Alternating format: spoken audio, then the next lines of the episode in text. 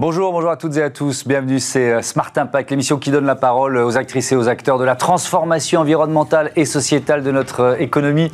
Et voici le sommaire. Mon invité aujourd'hui, c'est euh, Guy Debonnet, chef de l'unité patrimoine naturel de l'UNESCO. On va découvrir son programme de protection des forêts et puis revenir sur le One Forest Summit qui s'est tenu le mois dernier au Gabon. Pour notre débat, on répondra à cette question comment financer le développement rapide de l'hydrogène renouvelable renouvelable et accélérer sa compétitivité. Et puis dans euh, Smart Ideas, notre rubrique euh, Startup, euh, on va déguster le thé matcha japonais 100% bio d'Anatae. Voilà pour les titres, on a 30 minutes pour les développer. C'est parti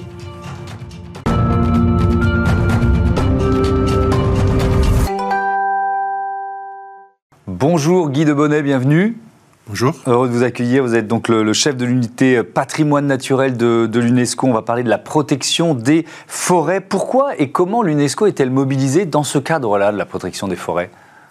Ben, L'UNESCO est le secrétariat de la Convention du patrimoine mondial et mmh je pense que beaucoup de monde connaissent la Convention du patrimoine mondial mmh. comme une convention qui protège les sites culturels, mais elle protège aussi les sites naturels. Nous avons à peu près, nous avons 218 euh, sites naturels inscrits sur la liste du patrimoine mondial, dont 200 qui sont, qui abritent des écosystèmes forestiers. Et 200, euh, ça ne semble pas peut-être beaucoup, mais on a beaucoup de grands sites, comme par exemple le complexe de conservation en Amazonie centrale, qui est 5 millions d'hectares, ou par exemple le, parc national de la Salonga en RDC, en République démocratique du Congo, qui est 3,6 mhm. millions d'hectares. Donc euh, la Convention du patrimoine mondial est un instrument très important pour la protection de la biodiversité mhm. et la protection des forêts. Et, j'ai trouvé ce, chiffre en préparant l'émission, 69 euh, euh, millions de forêts, d'hectares de forêts du patrimoine mondial qui bénéficient euh, du plus haut niveau de protection. Ça veut dire quoi? Quel type de protection euh, euh, sont, entre guillemets, garanties à ces forêts à partir du moment où elles sont classées au patrimoine mondial?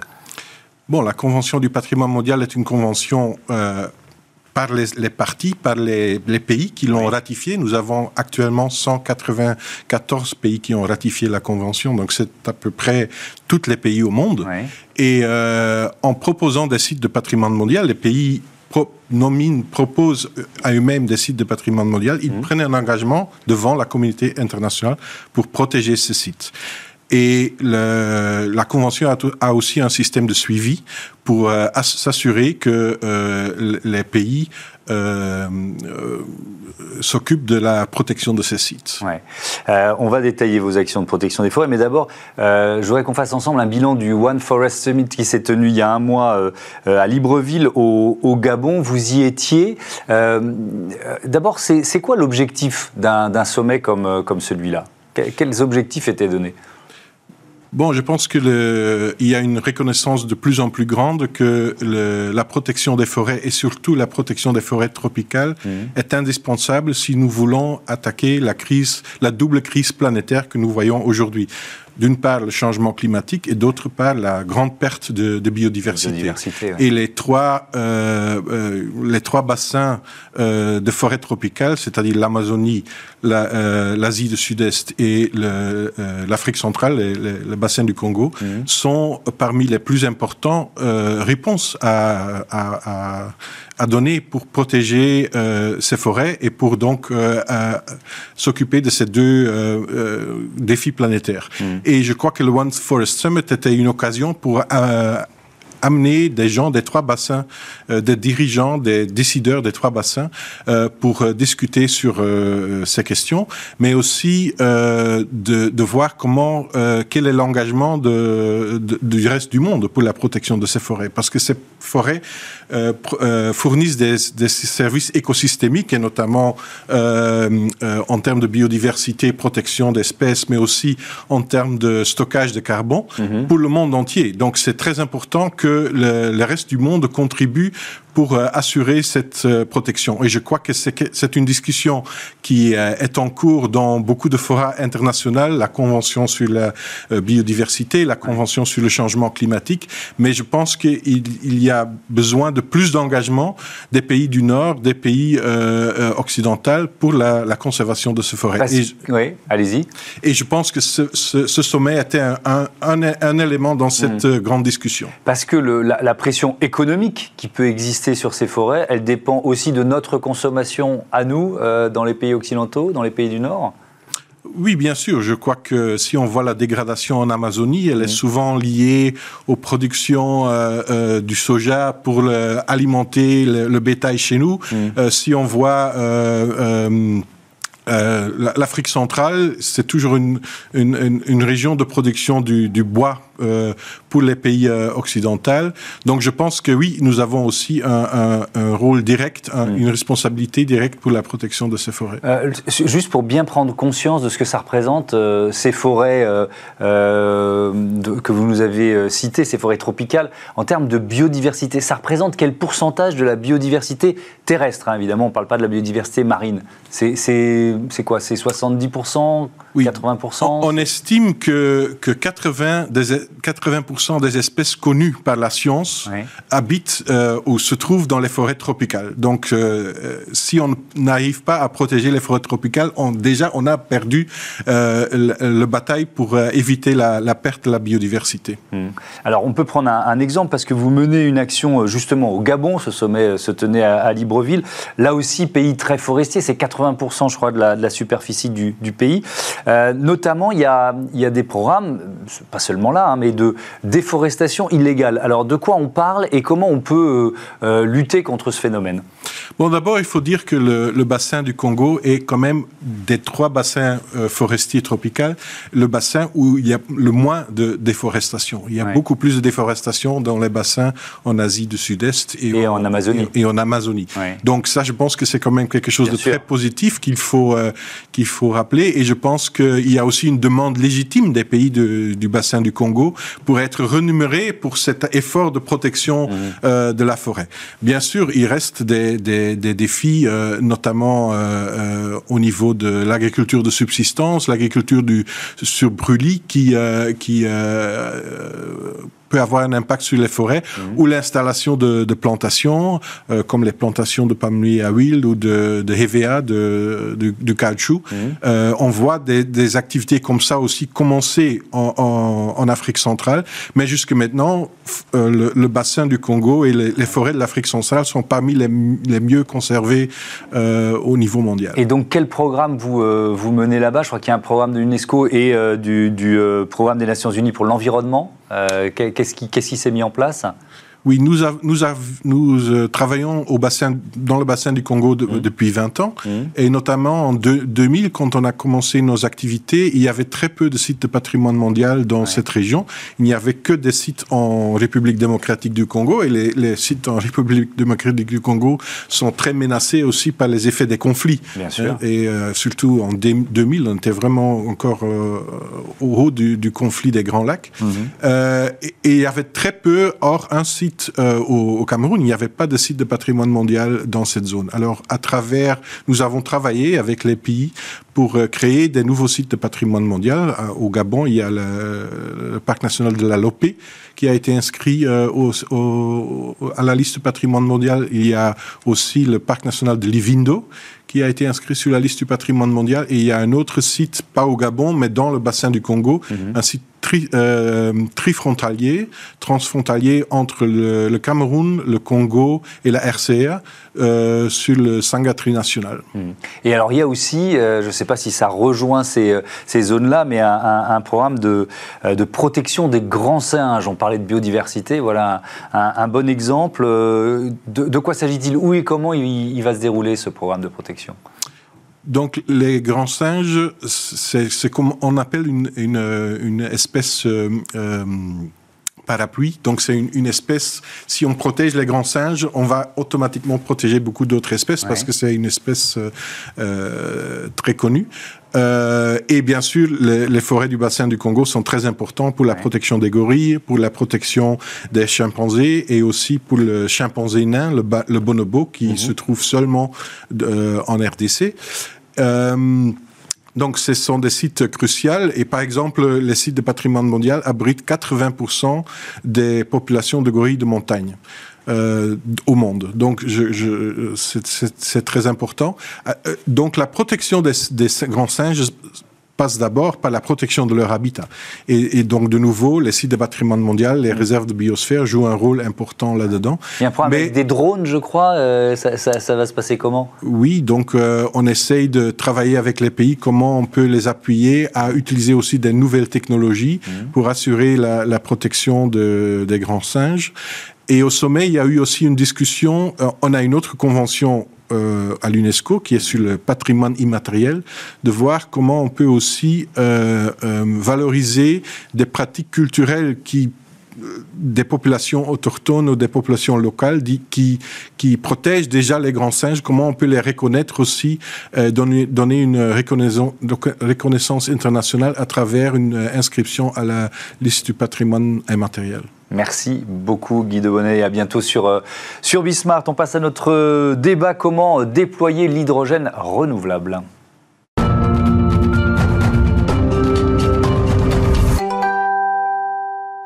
C'est le débat de ce Smart Impact. Je vous présente euh, tout de suite mes invités. On parle hydrogène et hydrogène renouvelable avec Jean-Pierre Rich. Euh, bonjour, bienvenue. Vous êtes le directeur général d'Origine et le secrétaire général de l'Institut euh, Origine. François Paquet, bonjour. directeur de la Renewable Hydrogen Coalition. C'est, bah, vous nous raconterez ce que c'est. Hein. En bon français, c'est la coalition de l'hydrogène renouvelable peut dire ça comme ça. Euh, c'est quoi Origine? C'est une société de conseil spécialisée, c'est ça? Oui, tout à fait. En fait, euh, alors moi j'ai deux casquettes, comme vous l'avez dit. Moi j'ai une casquette business, euh, Origine, société de conseil spécialisée qui accompagne les, entreprises sur leurs enjeux énergie-climat.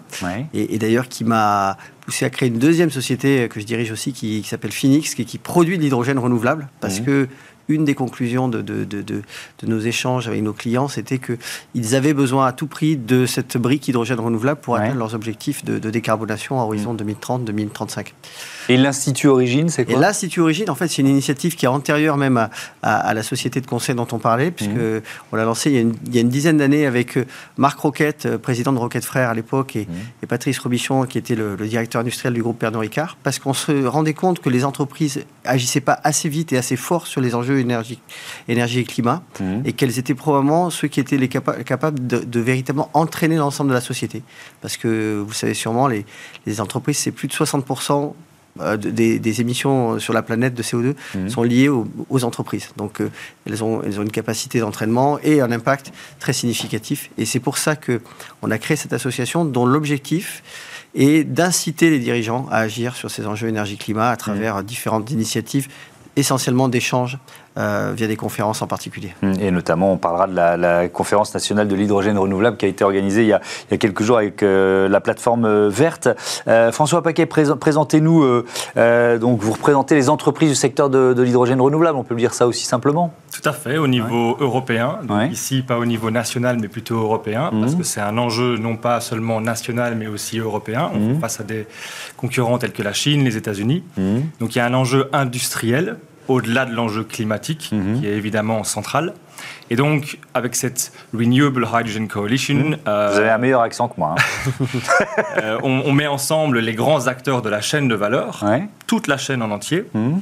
et on essaye de définir avec les politiques quelles sont les politiques qui vont permettre d'accélérer mmh. l'investissement dans l'hydrogène renouvelable. et on va notamment parler, puis ça a été annoncé il y a 15 jours, le, plan européen de réplique à l'IRA, l'Inflation Reduction Act annoncé par Joe Biden à la, à la mi-août, avec une banque de l'hydrogène. Vous direz ce que vous, ce que vous pensez de cette, euh, cette idée. Euh, je voudrais reprendre sur euh, cette conférence nationale de l'hydrogène renouvelable, Jean-Pierre Riche, donc organisée avec la plateforme verte et l'Institut Origine. Déjà, c'est quoi la stratégie nationale pour développer l'hydrogène décarboné aujourd'hui? Elle existe, elle existe depuis quand? Alors, la conférence, oui, euh, dans laquelle il y avait aussi euh, France Hydrogène qui était associé, mmh. l'ADEME et puis le ministère de la, de, la, de la Transition écologique et le ministère des Finances. Et c'est intéressant parce que justement, c'est ces deux ministères-là qui s'intéressent au sujet, parce qu'il y a un enjeu, comme l'a dit François, de, mmh. de, décarbonation, mais il y a un enjeu aussi de, de, filière industrielle. Bah oui. la France, alors, nous, on est, on est vraiment, notre objectif, et, vous verrez que c'est pas tout à fait le même que celui de François, on est vraiment de faire en sorte que les entreprises se saisissent du sujet hydrogène et se disent, mmh. mais c'est une solution géniale, on peut l'utiliser pour décarboner nos, activités.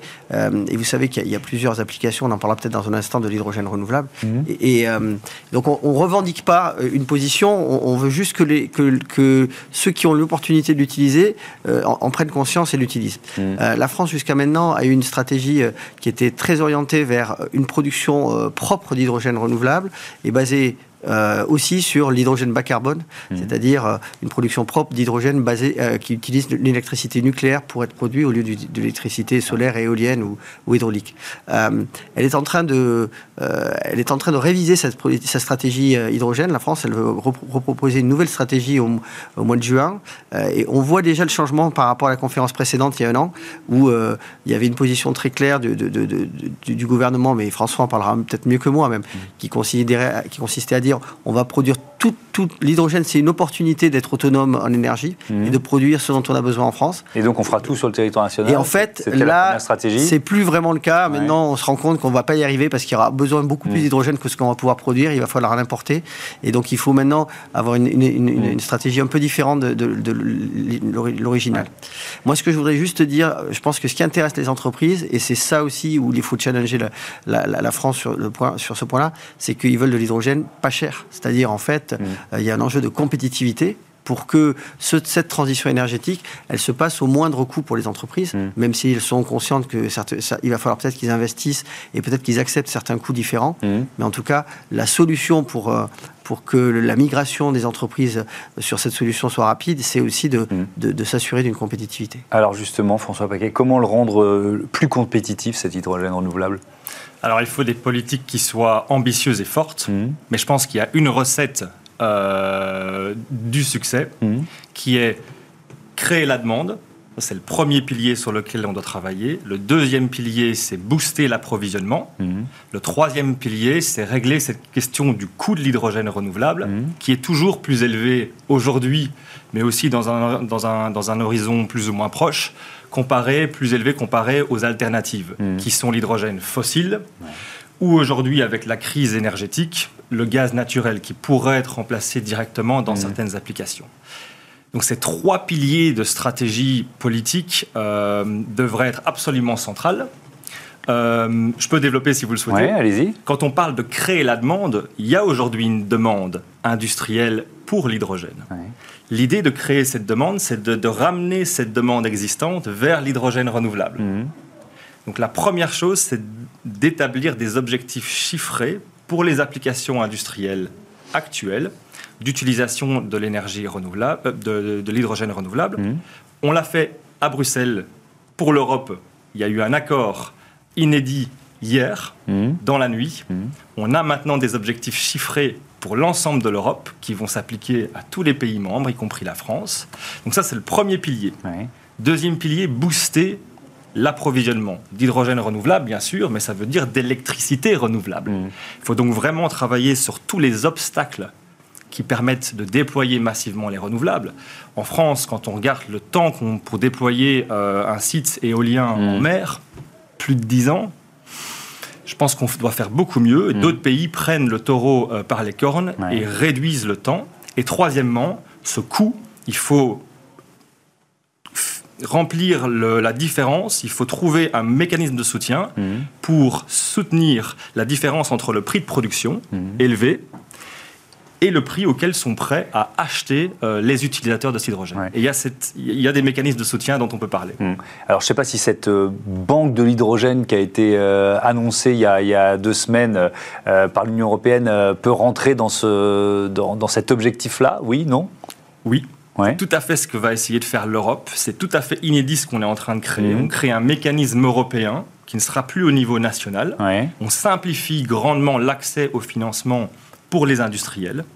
Donc, euh, c'est une bonne chose. Mmh. Simplicité et rapidité, c'est ce qu'on a besoin face à la concurrence internationale dans ce sujet industriel clé. Maintenant, il faut l'ampleur. Ce qu'a mis sur la table la Commission européenne il y a deux semaines est excellent. Mmh. On va fournir une prime fixe par kilogramme d'hydrogène renouvelable produit un petit peu hein, comme le font les États-Unis mmh. avec leur Inflation Reduction Act. Mmh. Donc on essaye de créer une parité entre les deux continents. Par contre, les moyens financiers mis derrière laissent à désirer pour l'instant. Mmh. Et on n'a pas la clarté. Nous, on a estimé qu'on avait besoin de 12 milliards par an pour dire d'offrir un subside de 3 euros par kilogramme d'hydrogène renouvelable, ce que veut faire les États-Unis, 3 dollars par kilo. La Commission va commencer avec une auction, une enchère à 800 millions d'euros. Mhm. Et on n'a pas de clarté sur le budget qui arrive. Il y a un autre euh, enjeu, euh, Jean-Pierre Riche, qui est sur le, le, rôle du parc nucléaire français dans, ce, dans cette production euh, d'hydrogène renouvelable. Là aussi, il y a un peu un bras de fer à, à Bruxelles. Est-ce que la France réussit à se faire entendre? Ah, en fait, je pense qu'il y, a deux, y a deux aspects. C'est que la France a, pense, en fait, se, se, sent dans une position où il y a, il y a une, électricité bas carbone, qui, qui est l'électricité nucléaire, qui est déjà produite, et se dit, je pourrais utiliser l'hydrogène finalement pour, pour, enfin, je pourrais utiliser mon électricité nucléaire pour produire de l'hydrogène, qui sera bas carbone, qui sera pas renouvelable. Mmh.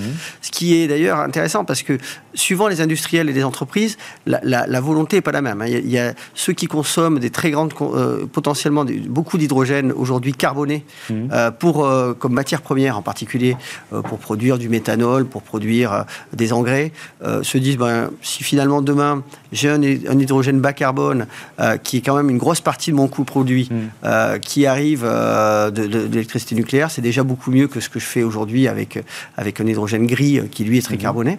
il y a des entreprises qui sont dans le secteur B2B qui ont envie euh, euh, B2C, excusez-moi, dans le luxe, dans l'agroalimentaire, qui ont envie de, d'avoir des engagements beaucoup plus ambitieux sur leur décarbonation et qui, qui, veut, qui se donnent des objectifs à 2030-2035 de, de migration vers les énergies renouvelables parce qu'ils considèrent que le nucléaire porte un certain nombre de dangers ou, ou d'impacts qu'ils veulent, auxquels ils ne veulent pas être associés.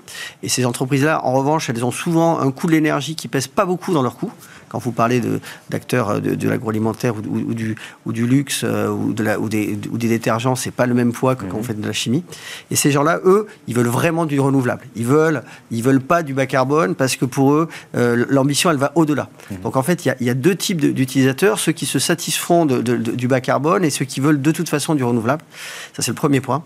Et le deuxième point, moi, je vous parle toujours du point de vue des entreprises et je ne juge pas la politique française en, la matière. Hein. Euh, le deuxième point, c'est que euh, nous, on, enfin, on voit euh, que probablement l'électricité renouvelable va finalement arriver à produire des hydrogènes renouvelables beaucoup moins cher que celui du nucléaire. Aujourd'hui, le nucléaire, euh, en France, il est à 48 euros du mégawattheure, qui est le prix euh, euh, qu'a fixé l'État pour l'échanger. Mhm. On voit que les nouveaux EPR, ils sont plutôt à 105 euros du mégawattheure en, Angleterre et, ils seront probablement entre 60 et 100 dans les nouveaux qui vont venir mhm. en France. Donc, quand on produit de l'électricité à 60 euros du mégawattheure, c'est difficile de produire de l'hydrogène compétitif avec de l'hydrogène qui va être produit avec du solaire ou de l'éolien, mhm. qui a des coûts entre 20 et 50. Merci beaucoup. Merci à tous les deux. C'est l'heure de notre rubrique Start on boit du euh, thé matcha bio, forcément.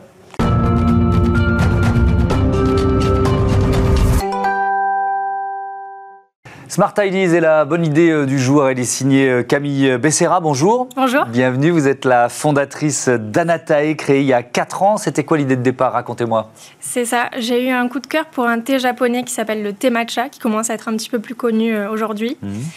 et j'ai décidé de partir à la source après mes études donc au Japon, parce que c'est un thé qui est souvent produit là-bas.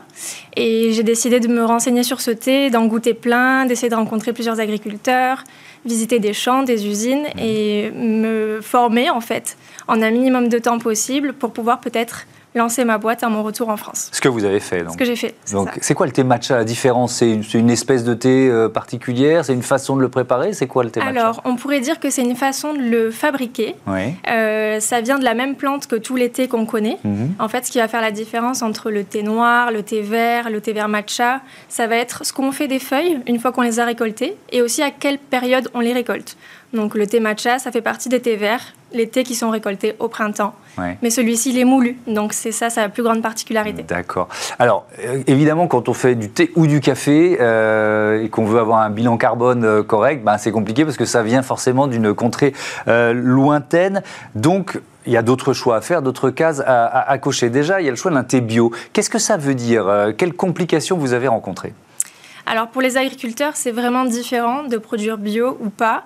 Parce que ça implique d'être beaucoup plus attentif euh, aux intempéries, au gel, euh, aux insectes. Euh, vraiment, ne pas prendre de pesticides, ça implique de travailler trois fois plus dur. Mhm. Donc c'est pour ça qu'on a souvent des produits plus chers.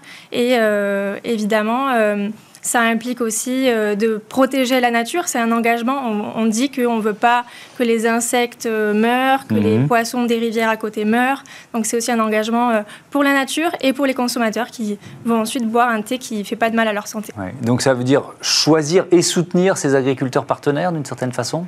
C'est ça. Pour moi, c'était important déjà de ne pas euh, faire de mal à la santé de ceux qui consommeront mon thé. Pour moi, c'était évident. Euh, je ne pouvais pas me dire que j'allais vendre un thé avec des pesticides dedans. Mhm. Surtout que c'est un produit bien-être, donc euh, c'est complètement incohérent. Et puis les, les soutenir aussi, c'était intéressant pour moi et important surtout. Mhm. Euh, alors, a- ensuite, si on continue de, causer les- de cocher les cases, il y a la question des emballages, par exemple. Quel choix vous avez fait? Alors aujourd'hui, tous nos thés sont emballés dans des petites canettes qui sont recyclables et on vend euh, beaucoup en ligne. Et là, en ligne, encore une fois, il y a un sujet, c'est le carton. Donc euh, le carton, nous, il est recyclable et euh, il est issu de matériaux recyclés. Mhm. Et à l'intérieur du carton, on a fait le choix de mettre rien d'autre que ce que le client a commandé. Donc pas de flyers, pas de stickers. Il y a beaucoup de choses qu'on trouve parfois dans les collines où il y a juste ce que le produit, ce que le client a souhaité recevoir. Ouais. Et puis, il y a aussi un volet inclusif, c'est-à-dire que quel choix vous avez fait là aussi? Vous travaillez avec, euh, avec un ESAT, je crois? Oui, c'est ça. Tout ce qui est euh, reconditionnement, coller des codes barres, Mhm. coller des petites étiquettes, euh, ce sont des travaux qui sont effectués par euh, des handicapés dans un centre ESAT en région parisienne. Mhm. Vous en êtes où aujourd'hui, quatre ans après la création de d'Anatae Vous en êtes tout de votre développement? Quatre ans après, il s'est passé beaucoup de choses. Euh, Je me suis servi des réseaux sociaux pour faire connaître la marque. Aujourd'hui, on est quatre euh, au sein de l'entreprise. Mhm. On a une communauté de 50 000 personnes sur Instagram euh, et on fait environ euh, 4 000 commandes par mois sur notre site internet. On a aussi euh, une centaine de restaurants qui nous prennent le thé pour le servir à leur carte et une soixantaine de distributeurs. Qui sont ces distributeurs? Parce que donc il y, a le- il y a la distribution directe via votre site internet, et sinon? C'est surtout des petites épiceries euh, indépendantes, donc Ouais. partout en France, euh, la moitié à Paris, le reste euh, dans les autres villes de France. dirais. Comment vous voyez le- le- la suite? Comment vous vous projetez dans l'avenir d'Anatae ça peut, ça peut donner quoi? C'est quoi votre ambition en fait? Ouais, c'est ça. Alors nous, on aimerait euh, rester la référence de thé matcha. Aujourd'hui, il y a plusieurs petites marques qui commencent à émerger, mais c'est vrai que nous, on veut vraiment rester spécialisé sur le, le thé matcha, ce thé japonais qui nous passionne, qui m'a passionné au départ, et puis maintenant, on est une équipe. Euh, donc l'idée, ce serait de continuer à proposer peut-être d'autres thés matcha, d'autres régions japonaises, ou alors rester euh, sur l'épicerie japonaise, mais en propo- proposant peut-être euh, une autre infusion, euh, voilà, ce genre de produit. Et vous continuez de faire des allers-retours euh, au Japon régulièrement? Alors il y a eu Ça a été compliqué avec le Covid, ouais, hein, pour ça que je exactement. vous pose la question. C'est ça, j'ai pas pu y aller depuis la fois où j'ai fait mes recherches, mais Mhm. j'y vais dans deux semaines, donc effectivement, on y retourne. Et ben voilà, merci beaucoup Camille Becerra et bon vent à Anatae. Voilà, c'est la fin de ce numéro de Smart Impact. Un grand merci à toutes les équipes de euh, Bismart et merci à vous de votre fidélité à la chaîne des audacieuses et les audacieux. Salut